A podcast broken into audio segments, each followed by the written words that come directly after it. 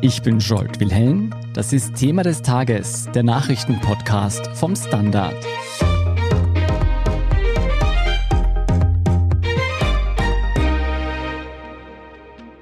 Die Lage in Afghanistan ist nun endgültig eskaliert. Bei Anschlägen rund um den Flughafen in Kabul sind mehr als 100 Menschen ums Leben gekommen und das wenige Tage vor dem Abzug der letzten US-Truppen. Wer hinter diesen Anschlägen steckt, ob nun ein blutiger Machtkampf in Afghanistan droht und ob das der Anfang einer neuen Terrorwelle ist, die auch uns hier im Westen erreichen könnte, darüber spreche ich heute mit Gudrun Harrer und Erik Frei.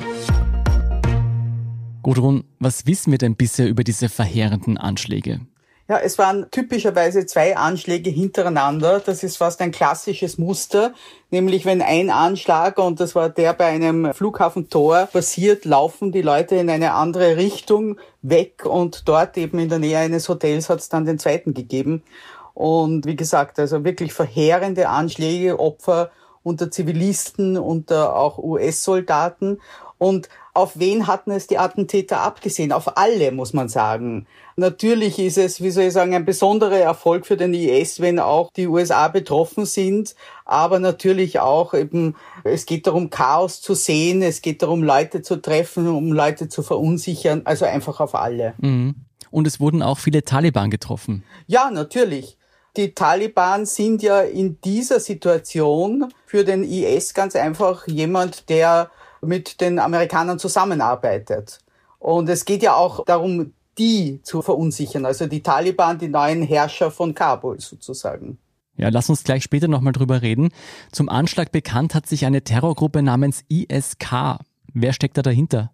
Also das ist ein Ableger des Islamischen Staats. Eben das K steht für Khorasan. Das ist so eine fiktive, eben alte Provinz. Und die Gruppe wurde eben 2015 gegründet, eben zum damals auf der Höhe stehenden Islamischen Staat in Syrien und im Irak gehörend wurde aber dann ab 2018 und besonders 2019 sehr geschwächt. Also wirklich mit systematischen Angriffen der US-Luftwaffe und auch afghanischer Armee. Also die Organisation selbst ist bei weitem nicht so stark, wie sie war.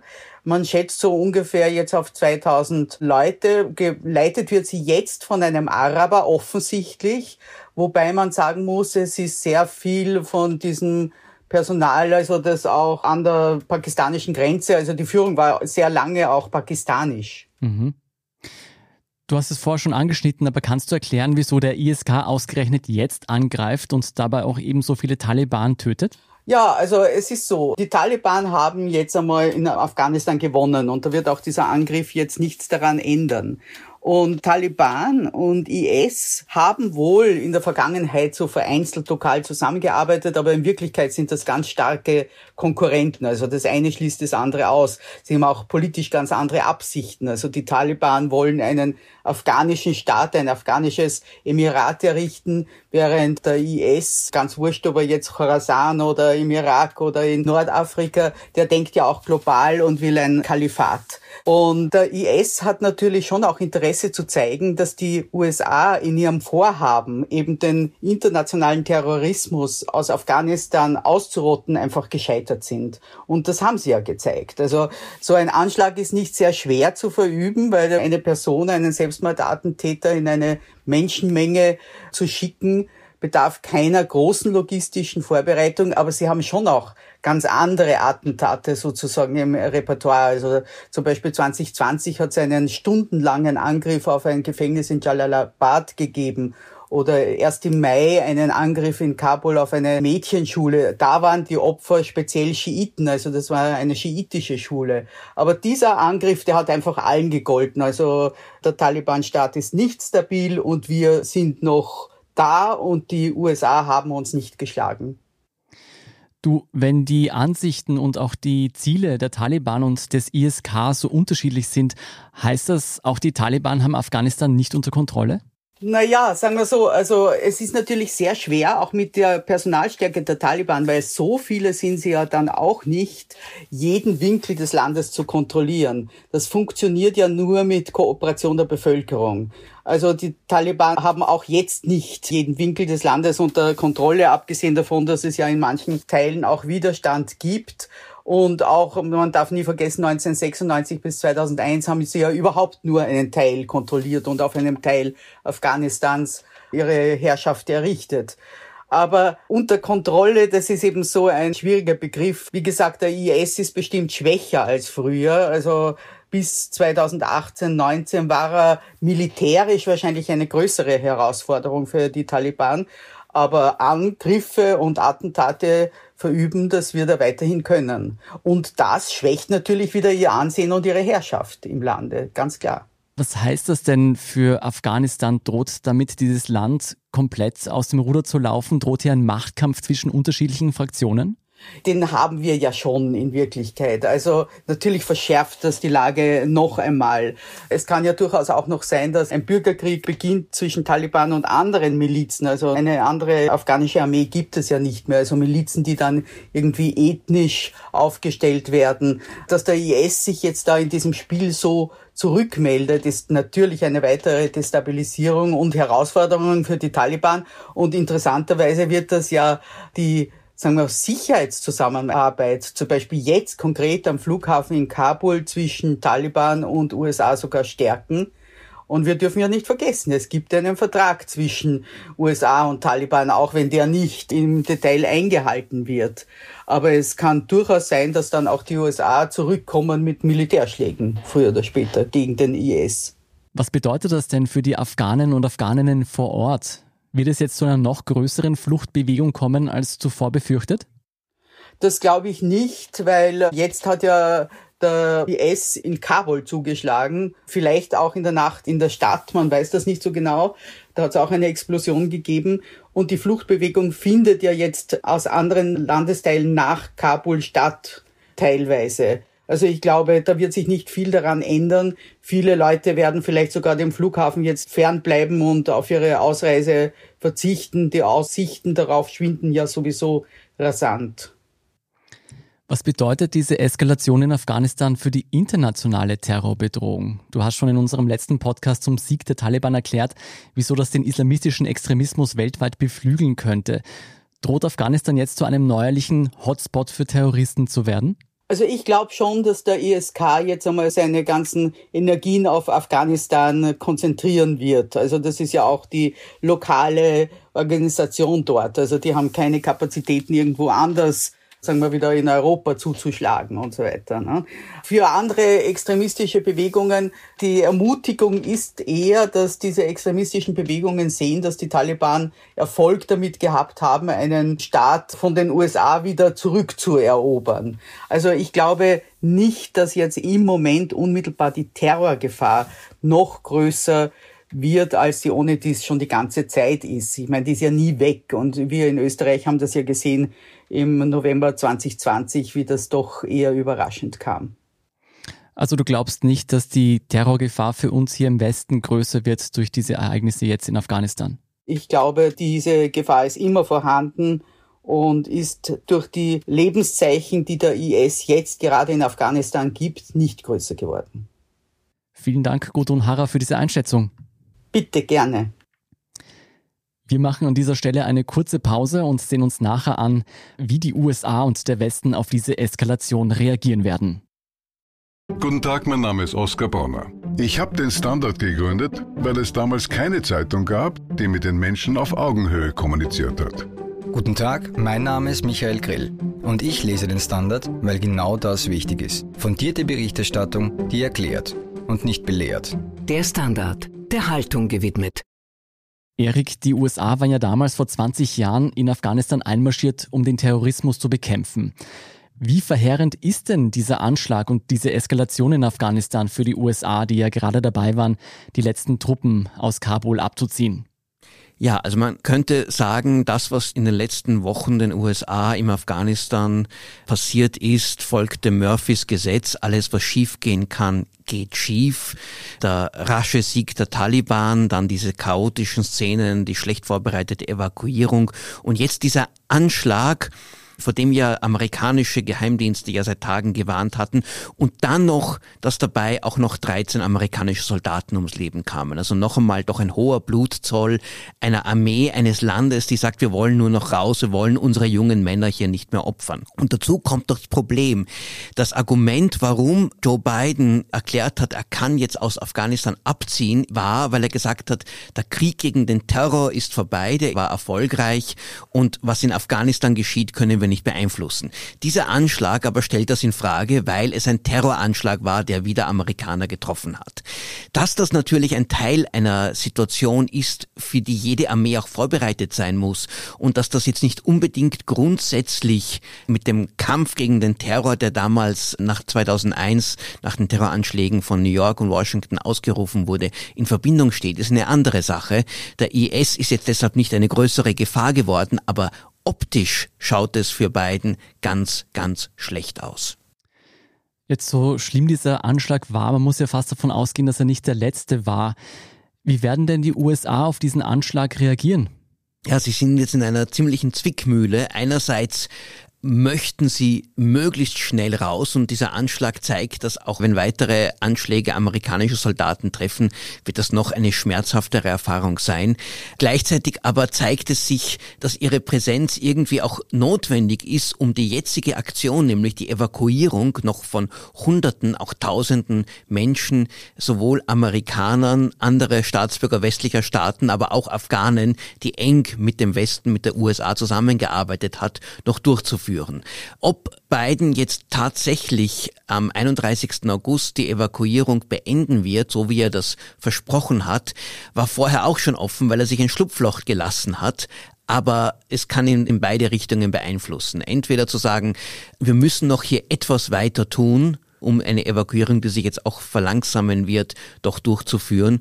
Oder aber er könnte genauso gut sagen, wir müssen es beschleunigen, um hier rauszukommen. Aber dann halt noch einmal wiederum im Afghanistan aktiv bleiben, weil seine erste Reaktion auf den Anschlag war, wir werden die Täter verfolgen, wir werden an ihnen Vergeltung üben. Und das bedeutet, der Afghanistan-Einsatz der USA ist auch nach 20 Jahren immer noch nicht vorbei. Das klingt wirklich so, als würden die USA da nicht rauskommen. Jetzt nicht nur aus humanitärer und militärischer Sicht, aber auch aus politischer Sicht, du hast es vorher schon angesprochen, ist ja diese Eskalation in Afghanistan verheerend für die USA. Jetzt, wenn auch Joe Biden diesen Konflikt nicht gestartet hat und auch diese Verhandlungen mit den Taliban nicht angefangen hat, das war ja damals Präsident Donald Trump. Welches innenpolitische Nachspiel wird diese Eskalation in Afghanistan noch haben? Die Umfragewerte von beiden, die monatelang sehr, sehr hoch und stabil waren, sind gefallen. Und jetzt ist er erstmals in einer Situation, wo die Popularität nicht nur unter 50 Prozent liegt, sondern die Zahl derer, die sagen, sie sind unzufrieden mit ihm, höher ist oder zumindest gleich ist mit denen, die zufrieden sind. Und das hängt sicher auch mit Afghanistan zusammen, aber nicht nur. Mhm. Die Werte sind schon vorher gefallen und das dürfte auch, zumindest schätzt es diese Polling-Seite 538 so ein, dürfte auch mit der Corona-Situation zu tun haben, die sich auch verschlechtert hat, die die Amerikaner viel, viel mehr berührt. Afghanistan ist weit weg, die Bilder sind schlecht, aber die könnten auch bald wieder vorbeiziehen. Und das, was Biden will, nämlich die USA aus diesem Konflikt herausholen, das entspricht dem großen Willen der großen Mehrheit aller Amerikaner. Andererseits ist er plötzlich auf dem Gebiet, wo er die meiste Kompetenz für sich beansprucht hatte, nämlich die Fähigkeit, das Land auch international zu führen und auch ein guter Manager zu sein, ein besserer als Donald Trump verwundbar. Die Republikaner schießen gegen ihn von allen Seiten, aber auch von der Demokratischen Partei gibt es sehr viel Kritik an der Art, wie dieser Abzug auch vorbereitet und durchgeführt wurde. Es könnte beiden tatsächlich noch längerfristig schaden, weil hier einfach dieses Image zerstört wird. Andererseits ist auch die Hoffnung im Weißen Haus, dass dieser Konflikt, diese Bilder auch die Trauer irgendwann vorbeigehen werden und dass dann wiederum andere innenpolitische Fragen im Mittelpunkt der amerikanischen politischen Debatte stehen werden. Und dort hofft Biden auch in Zukunft wieder zu punkten. Aber wie auch viele andere amerikanische Präsidenten es erlebt haben, sie haben die Ereignisse nicht unter Kontrolle und vor allem jene, die im weit weg im Ausland in Krisensituationen geschehen. Glaubst du, die USA und jetzt auch andere NATO-Staaten, die in Afghanistan aktiv waren, werden jetzt ihre Bemühungen verstärken, gefährdete Menschen aus Afghanistan rauszubekommen? Es ist nicht leicht, das zu verstärken, weil einfach die Logistik, die eingeschränkt ist und diese katastrophale Sicherheitssituation, die jetzt durch diesen Anschlag noch verstärkt wurde, auch die ganze Evakuierung erschwert oder sogar in Frage stellt. In den Tagen vor dem Anschlag haben die Amerikaner ja schon Menschen aufgerufen, nicht zum Flughafen zu kommen, sondern darauf zu warten, dass man sie irgendwie kontaktiert. Das kann noch viel weniger funktionieren. Also ich sehe nicht ganz, wie eine Verstärkung oder eine Beschleunigung hier möglich sein wird. Und ich glaube, dass aus Sicht jetzt nicht nur der amerikanischen Regierung, sondern auch der Europäer die Meinung vorherrscht, es ist uns wichtiger, unsere eigenen Soldaten zu schützen und unsere eigenen Leute nicht in Gefahr zu bringen, als jetzt noch einige hundert oder tausend Afghanen die Flucht aus Afghanistan zu ermöglichen. Die Deutschen haben ja bereits ihre Evakuierungsflüge eingestellt. Also ich glaube, die Tendenz wird eher in die Richtung gehen, ziehen wir schneller ab, schauen wir, dass wir möglichst schleunigst aus diesem Afghanistan-Schlamassel herauskommen. Wir haben hier nichts zu gewinnen. Was heißt es denn langfristig für den Kampf der USA gegen den internationalen Terror? Also den Menschen, denen man helfen möchte, die kann man jetzt nicht aus Afghanistan rausholen. Gleichzeitig ist das Image angekratzt oder schwer geschädigt sogar und man kann nicht den starken Mann markieren, der alles unter Kontrolle hat. Wie wird sich dieser Kampf gegen den Terror fortsetzen? Ja, das ganze Konzept eines Krieg gegen den Terror war wahrscheinlich von Anfang an verfehlt. Das hat George Bush ausgerufen nach den Anschlägen von 2001. Du kannst keinen Krieg gegen Terroristengruppen führen in dem Sinne, dass du sie besiegst und damit völlig eliminierst. Ja, man kann es dort machen, als der IS im Irak und Syrien ein Kalifat errichtet hat, also eine Art von Staat errichtet haben, den konnte man bekämpfen und besiegen. Aber Terrorgruppen in ihrer Natur sind nicht sichtbar, sind nicht angreifbar auf diese gleiche Weise. Ich würde mir wünschen, dass Biden und seine Regierung und auch die ganze amerikanische Öffentlichkeit dies einmal einsieht und aufhört hier zu suggerieren, wir können Terror besiegen und wir können Terror verhindern. Terror ist ein Sicherheitsproblem, das mit polizeilicher Arbeit, mit Schutzmaßnahmen letztlich nur verhindert werden kann. Aber seine Reaktion auf diesen Anschlag war halt traditionell wie was von amerikanischen Präsidenten erwartet wird. Die greifen uns an, wir schlagen zurück, wir werden sie besiegen. Das heißt, dieser Kreislauf aus Terrorangriffen mit einem Rückschlag der USA, den die USA in diese Konflikte hineinzieht, droht weiterzugehen sind nicht die besten Aussichten. Trotzdem vielen Dank, Erik Frei, für diese Einschätzung. Sehr gerne. Wir sind gleich zurück.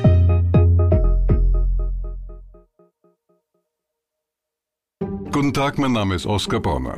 Ich habe den Standard gegründet, weil es damals einfach keine unabhängige liberale Qualitätszeitung gab.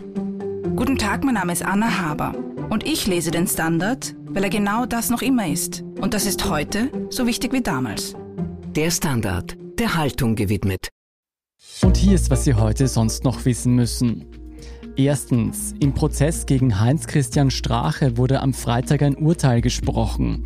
Dem ehemaligen FPÖ-Chef und Vizekanzler sowie dem mitangeklagten Eigentümer der Privatklinik Währing, Walter Grubmüller, wurde von der Wirtschafts- und Korruptionsstaatsanwaltschaft Bestechlichkeit bzw. Bestechung vorgeworfen. In dem Verfahren ging es um zwei Spenden Grubmüllers in der Höhe von 2000 und 10.000 Euro an die Bundes-FPÖ.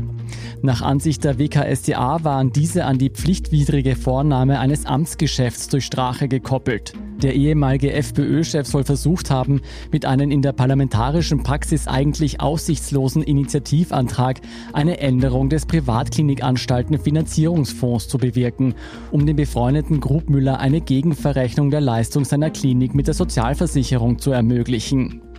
Beide wurden deshalb heute nicht rechtskräftig schuldig gesprochen. Die Strafen wegen Bestechung und Bestechlichkeit lauten für Walter Grubmüller ein Jahr Haft bedingt, für Strache 15 Monate bedingt. Möglich waren zwischen sechs Monaten und fünf Jahren. Sowohl Strache als auch Grubmüller legten Berufung ein. Das Urteil ist daher nicht rechtskräftig. Zweitens, das Covid-Prognose-Konsortium rechnet in Österreich mit 180 Patienten auf Intensivstationen bis zum 8. September. Das wäre mehr als eine Verdoppelung der aktuell 87 Schwererkrankten. Eine Umstellung gibt es ab sofort bei der Einstufung der Hochrisikogebiete. Künftig werden neben der 7-Tage-Inzidenz pro 100.000 Einwohner und Einwohnerinnen auch die Durchimpfungsrate des jeweiligen Bezirks sowie die Belegung der Intensivbetten des Bundeslandes berücksichtigt. Als Maßnahmen sind in Hochrisikogebieten dann folgende Optionen vorgesehen. Kontrolle eines 3G-Nachweises bei der Ausreise, 3G-Nachweispflicht im Handel, verstärktes Contact Tracing, Tragepflicht von Mund-Nasenschutz und FFP2-Masken und weiterführende Quarantänemaßnahmen. Und drittens, wie sollten die Städte von morgen aussehen und wie technologisch sollten sie sein? Wieso sogenannte Smart Cities keine dystopischen Techmoloche sein müssen, wie wir sie von Science-Fiction-Filmen kennen, darüber sprechen heute meine Kollegen des Standard-Podcast Edition Zukunft. Zu Gast ist Nathalie Klauser, Co-Präsidentin der Smart City Alliance mit Sitz in Basel. Von meiner Seite eine große Hörempfehlung. Edition Zukunft finden Sie überall, wo es Podcasts gibt. Und die News zum aktuellen Weltgeschehen finden Sie wie immer auf der Standard.at. Um keine Folge von Thema des Tages zu verpassen, abonnieren Sie uns bei Apple Podcasts oder Spotify. Helfen können Sie uns mit einer netten Rezension oder einer 5-Sterne-Bewertung und wenn Sie uns über Apple Podcasts hören, mit einem der Standard Podcast Premium Abo. Für 3,99 Euro im Monat unterstützen Sie direkt unsere Arbeit und hören alle aktuellen und künftigen Folgen von Thema des Tages und von unserem Schwester-Podcast Besser Leben ohne Werbung. Außerdem freuen wir uns immer über Verbesserungsvorschläge und Themenideen, die Sie uns am besten an podcast.derstandard.at schicken. Vielen Dank für Ihre Unterstützung. Ich bin Scholt Wilhelm. Baba und bis zum nächsten Mal.